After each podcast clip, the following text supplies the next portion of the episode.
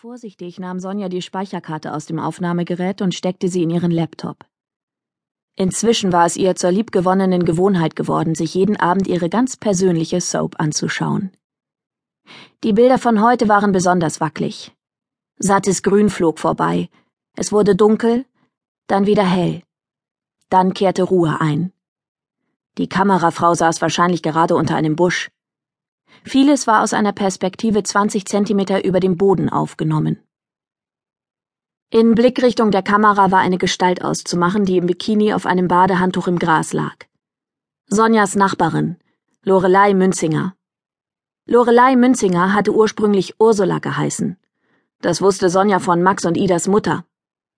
Die Zwillinge besuchten die Hortgruppe, in der Sonja bisweilen aushelfen durfte. Eigentlich war sie im Gebrüder Grimm Haus eingesetzt, wo es jedoch alles andere als märchenhaft zuging. Das Bild flackerte.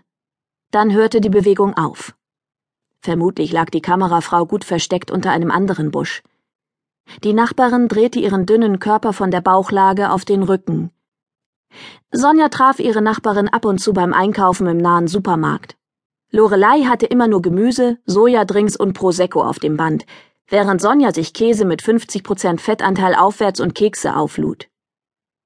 Sonja wusste, dass Lorelei früher gemodelt hatte.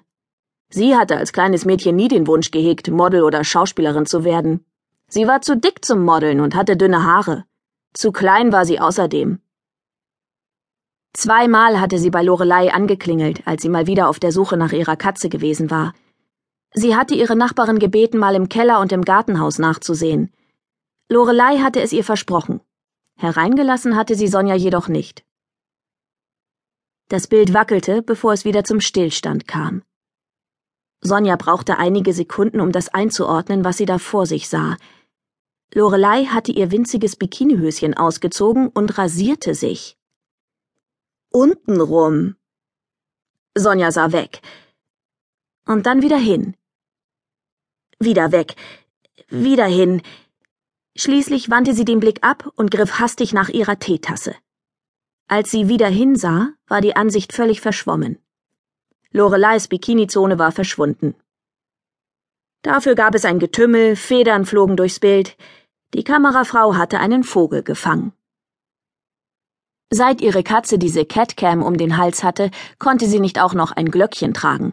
Dabei wäre das durchaus sinnvoll gewesen. Dass die Katze eines Tages zur Killerin mutieren würde, hatte sich so gar nicht angedeutet, als sie im zarten Alter von zwölf Wochen zu Sonja gekommen war.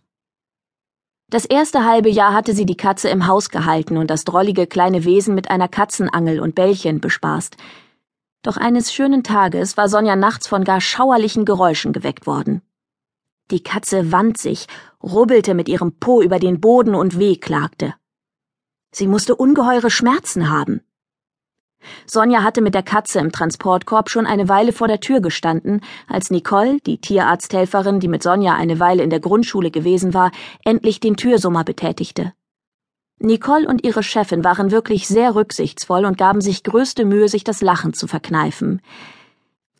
Die Katze sei rollig, erklärte die Tierärztin. Und zwar sowas von rollig. Die reinste Hormonexplosion. Und sie gehöre bald mal kastriert. Nach drei Tagen wurde aus dem Tier wieder die nette, eher zurückhaltende Katze, und wenig später wurde der OP-Termin anberaumt.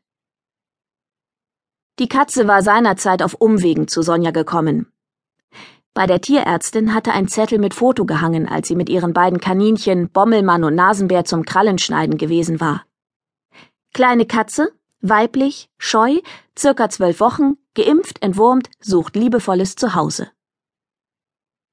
Die Katze hatte eine sonderbare Farbe. Schildpatt nannte man das wohl. Die Farben verliefen ineinander und mitten im Gesicht saß ein rosa Näschen. Dazu diese riesigen Kulleraugen. Während sich die beiden Kanickelmänner widerwillig von Tierarzthelferin Nicole die Krallen kürzen ließen, erkundigte sich Sonja zögernd nach der kleinen Katze. Und Nicole erzählte die traurige Geschichte von drei Kätzchen. Zwei mussten eingeschläfert werden, aber die Kleine hat überlebt. Auf dem Bauernhof, wo die Katzen so traurig dahin vegetiert sind, gab es in der Tenne, wo die Katzen eingesperrt waren, ein altes Auto, ein Goggomobil. Die Katzenmutter hat sie auf dem zerrissenen Sitz geboren. Traurig, wenn Tiere so